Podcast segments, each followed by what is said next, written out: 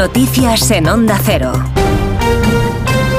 Buenos días, seguimos pendientes un día más de las protestas de los agricultores y ganaderos que esta pasada semana han colapsado muchos puntos de nuestro país con esas manifestaciones. Hoy se han puesto como objetivo entrar en Madrid y en Valladolid, donde esta noche se celebra la gala de los Goya, protestas a las que pueden sumarse los transportistas. A esta hora solo hay puntos aislados en distintas carreteras con problemas. Vamos a ampliar datos. Laura Lorenzo. A esta hora empiezan a producirse los primeros cortes de tráfico en esta quinta jornada de protestas incidencias que se están produciendo, por ejemplo, en la AP7 en Los Alcázares, en la A3 en dirección Madrid a la altura de Chiva o en la A92 en Granada. Y es que el objetivo de la plataforma 6F, la organización que está detrás de estos cortes, es tratar de colapsar los puntos de entrada a Madrid, pero también dejarse notar en los Goya que esta noche se celebran en Valladolid. Por eso el Ministerio del Interior ha previsto un dispositivo de más de mil agentes antidisturbios, un dispositivo de seguridad que se puede ver ya en algunas carreteras en Madrid. Esta tarde a las 5 agricultores y transportistas han sido convocados a una macroasamblea en el Estadio Metropolitano para decidir si siguen adelante con los paros. Volvemos además a Cádiz porque ya son cinco las personas detenidas por la muerte anoche de los agentes de la Guardia Civil en el puerto de Barbate al ser embestida su embarcación por una narcolancha. Tres de los detenidos son tripulantes de la lancha, otros dos personas que les fueron a recoger.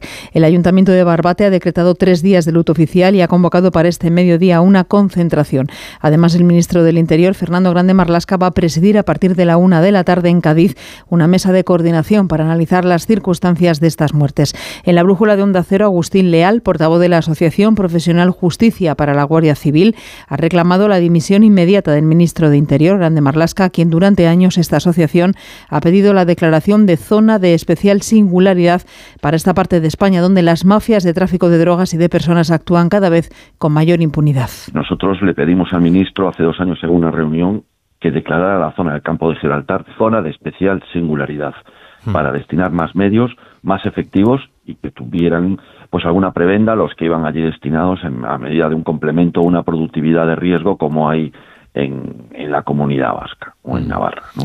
Él dijo que sí, que lo aceptaba, lo de siempre, demagogia, demagogia, demagogia y más demagogia y alguien desde la administración no hace su trabajo. Tanto el presidente del Gobierno, Pedro Sánchez, como el líder del Partido Popular, Alberto Núñez Feijóo, que hoy de nuevo hacen campaña en Galicia, han lamentado a través de las redes sociales la pérdida de estos agentes. Es noticia además en Barcelona la detención de un hombre que agredió indiscriminadamente a varias mujeres en la estación de metro de Campa del Arpa, en Barcelona. Los golpeó sin más. Onda Cero Barcelona, Robert Calvo. El agresor accedió al andén de la estación y comenzó a golpear a las víctimas de manera indiscriminada sin dirigirles la palabra. Así se puede ver en un vídeo de las cámaras de seguridad. A una de ellas la tumba de un puñetazo dejándola en el suelo. Ahora los Mossos de Escuadra investigan si hay más mujeres agredidas. La policía catalana pide a través de las redes sociales que si hay alguna víctima más que denuncie los hechos en comisaría. Desde la empresa pública de transportes, desde TMB, se han puesto a disposición de las víctimas y han condenado los hechos. Y en Madrid, la Guardia Civil de Tráfico investiga el atropello que esta madrugada ha costado la vida a un hombre que cruzaba por la autovía A42. Los detalles con Luis Serrano desde el 112. El hombre, a la llegada del personal sanitario del SUMA, estaba en parada cardiorrespiratoria. El personal sanitario del SUMA ha intentado reanimarle por espacio de 30 minutos y lamentablemente al cabo de ese tiempo ha confirmado su fallecimiento. En cuanto al conductor del turismo, estaba ileso. De la investigación del accidente se encarga la Guardia Civil de Tráfico. Deportes, David Camps. El Betis gana 0-2 al Cádiz en el encuentro adelantado de la vigésimo cuarta jornada de Liga en Primera División. El conjunto gaditano sigue en puestos de descenso, es antepenúltimo, mientras el verde y blanco asciende a la sexta plaza. El técnico Pellegrini habla sobre sus opciones europeas. No estamos pensando en ninguna ubicación, estamos pensando en intentar sacar la mayor cantidad de puntos posible. Esos objetivos a largo plazo yo creo que no, no es, son, son reales. Yo creo que uno tiene que demostrar con el partido de hoy para que está capacitado y en la medida que mantengamos estos rendimientos vamos a seguir sumando puntos.